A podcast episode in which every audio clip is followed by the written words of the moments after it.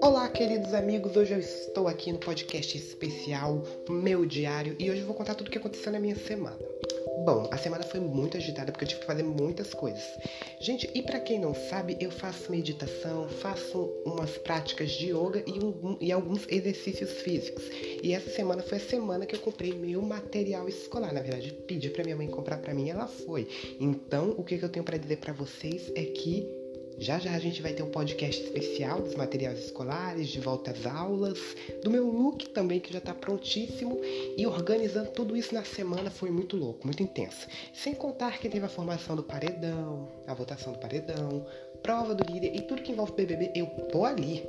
Eu gosto de estar presente. O Big Brother Brasil é o que eu mais gosto de ver, o meu entretenimento, a minha parte calma.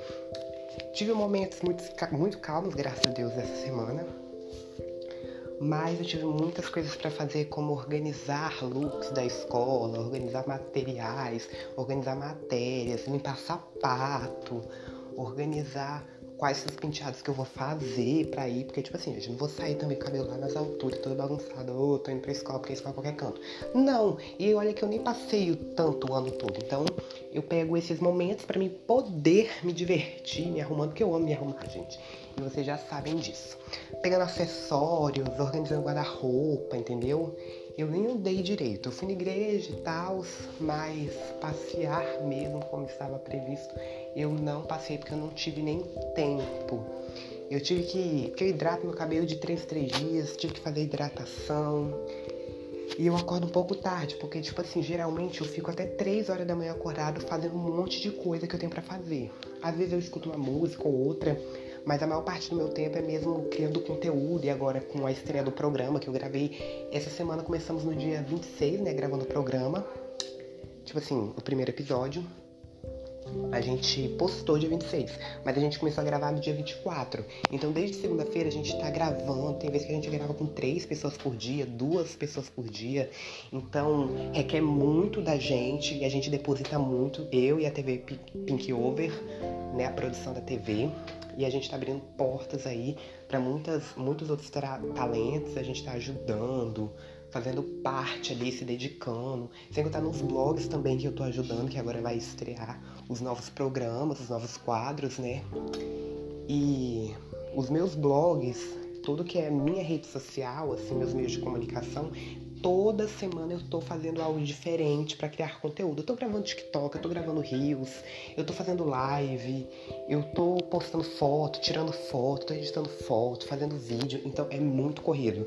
E agora com a volta às aulas eu vou ter que organizar isso direitinho. Então essa próxima semana que vai vir, porque minhas voltas às aulas é no dia 3, quinta-feira, segunda, terça, quarta eu vou ter que me dedicar muito para fazer um bom cronograma para dar tudo certo.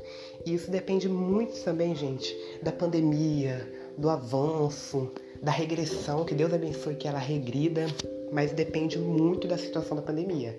Porque caso se instaure novamente um momento caótico, as aulas vão parar e aí vai ser triste porque eu quero muito voltar à escola, eu vou contar tudo para vocês. Inclusive a programação tá super maravilhosa.